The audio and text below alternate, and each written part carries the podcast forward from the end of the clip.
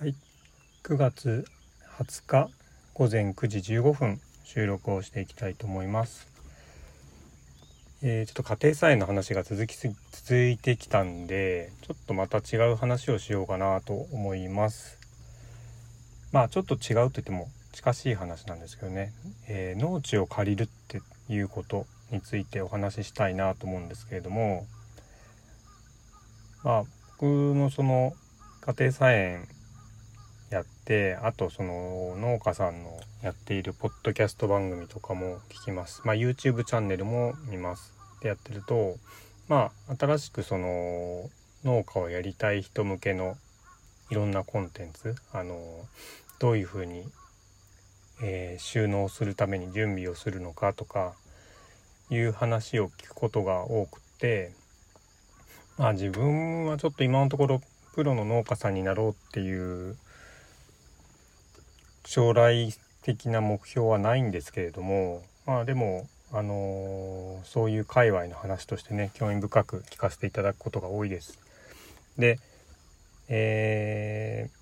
ー新しく例えば農業を始める方が一番こう問題になりやすいってよく聞くのは農地を借りれるかどうかっていう話みたいなんですよね。であの農地ってまあそのまさに土地に紐づいていますし、えーその土地のオーナーさんなりにこういいよって言ってもらえて初めて借りる、まあ、もしくは、まあ場合によっては借りることもあるかもしれないですけど、うん、そういうあの段取りを踏むにあたって結構困難が伴うみたいなんですよね。でどういう困難なのかなっていうのがやっぱちょっとそういう業界にないと分かりにくいなっていうふうに思っていてで私自身もねそういうことに詳しい人間ではもちろんないし当事者でもないんですけどあの今回約500平米ぐらいの土地を借りるってなった時にあのーまあ、特にあれですね地主さんと直であの貸してもらった方のやり取りなんか経緯なんかも考えるとちょっとまあなかなか分かりにくい世界だなっていう気もするんですよね。で 基本的にあの賃貸の住宅住むための住宅の賃貸とかってあの不動産会社さんに仲介してもらったりして、まあ、基本的にねその物件の条件が気に入ってでそのち、ね、物件が空いていてで基本的な手続き、まあ、必要なお金が納めたりとかねあのもちろん月額の賃あの賃貸料も払えば基本的にあの貸してもらって貸してもらい続けられるじゃないですか。ね、でも農地ってそういうものじゃないんですよね。であのーまあ地主さんの立場は正確にはわからないですけどもやっぱりあの土地農地って全然知らない人に突然貸せるものではないんですよね。でそれは何でかっていうと農地ってそのちゃんと管理をしないといけないからなんですよね。あのまあ住宅もねあのちゃんと管理しないとゴミ屋敷みたいになっちゃうよとかってこともまあもちろんありますけど農地の管理って、まあ、ほっとくと雑草が生えてきますしあのそれをねほっとくとあのどんどん土地が荒れていっちゃったりとかします。であとまあ場合によってはその隣の農地に迷惑をかけるみたいなことも出てくるんですよね。まああのー特に雑草が生い茂ってしまったりするとまあ虫も増えてしまうしあのまあ土地によってはねそこから獣が、えー身を隠して侵入しやすくなっていって獣害につながったりとかってこともあるようですよね。だからあの一定のレベルである程度こう人の手を入れていかないと農地としてのあの質が下がるし周りにも迷惑がかかるってことが非常に顕著に起こるんですよね。なので、えっと、農地を貸すにあたってあのこの人はちゃんとやそういうのを理解して管理してくれるのかなっていうことをあの地主さんとしてはすごく気にしてるんだと思うんですよね。であのまあ、今回私はすごく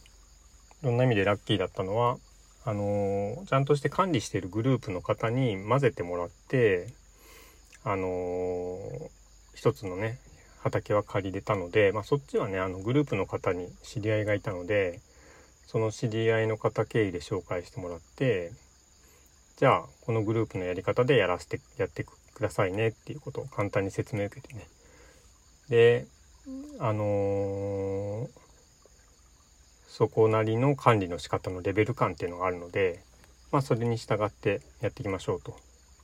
でそのグループの代表の方が、まあ、地主さんと直接あの金銭的なやり取りをしてもらったりとかってことをやってるんですよね。でもう一個の方は、まあ、地主さんから直で借りているのでですけど、まあ、ある程度あの僕のことをあの何らかのあのいろんな形であの面識がある状態で、えー、じゃあやってみたらって信用して声かけてくれたってことだと思っていてであのー、まあそれに対してね自分もそのどういうところをちゃんとやらなきゃいけないかってことがある程度肌感覚では分かってるつもりだったので、えー、それをの期待には一応応えるという形でやっていってます。で近隣のまあ私がそこあの借りている場所の近隣でももう雑草ぼうぼうになっちゃってて誰があのー、誰も手入れできなくなってる土地っていうのは結構ありますよね。であの一度そうなってしまうとねどんどんその雑草が強くなってったりとか場合によっては干木みたいのが生えてきてねあのちょっとした軽作業ではあの元の原型に戻れないみたいなことにもなっていってしまうので本当23年ほっといたらきっとそうなっちゃいますよね。うん、だからその辺りはねあのもちろん最低限あのクリアしなきゃいけないしあの、まあ、そこでちゃんとねやっぱせっかく畑として借りてる以上は作物を育てるってこともねあのまあこれは税制上もそうなのかもしれないですし景観的にもねその畑があった場所があの荒れ地になっちゃったりとかねあの何も使われてない場所になっちゃっていうのは、まあ、ちょっと悲しいことだと思うしまあ多分それは地主さんからしてもそうだと思うんですよね。だから、まあ、それには応えるようにやっていきたいなと思うんですよね。でまあもちろんねあのお金を払って借りてるものなのでえっとまあ経済的な関係で言うとお客さんになるのかもしれないんですけどまあそこはね何て言うのかなちょっと力関係というとちょっと言い方がえげつないですけどもまあどちらもその支え合ってる関係っていうかですね。うんまあ僕もできないことに対してあの地主さんにねヘルプお願いするみたいなこともありますし、まあ、あの地主さんの方も地主さんの方であの困ったことがあればねあのちょっと手伝ってっていう話がね来たりします。まあ来週は稲刈りなんかのお手伝いもねすることになっていてあの農家の農作業ってどうしてもあの繁忙期がね波が激しい特に稲なんかはそうだと思うんですけど激しいのでねあの本当に忙しい時にパッと手伝いに行けるっていうのはまああの、やっていきたいなと思うし、まあ、そういう関係っていうのがその里山っていうのかな。そういう自然に関わる仕事の中では仕事じゃないな。自然に関わる生活の中ではなんか重要なんだろうなと思ってて。まああのー、ちょっとねそういう関係が煩わしいみたいな感覚もね一定あるのも理解はできるんですけどまあ、ね、そこはあのあんまり何でもかんでもべったりっていうことじゃなくて必要だったらそれ時に応じてお互いに助け合うみたいな関係が、えー、維持あの土地を通してね農地を通して維持していければいいのかなというふうに思っています。今日もお聴きいただきありがとうございました。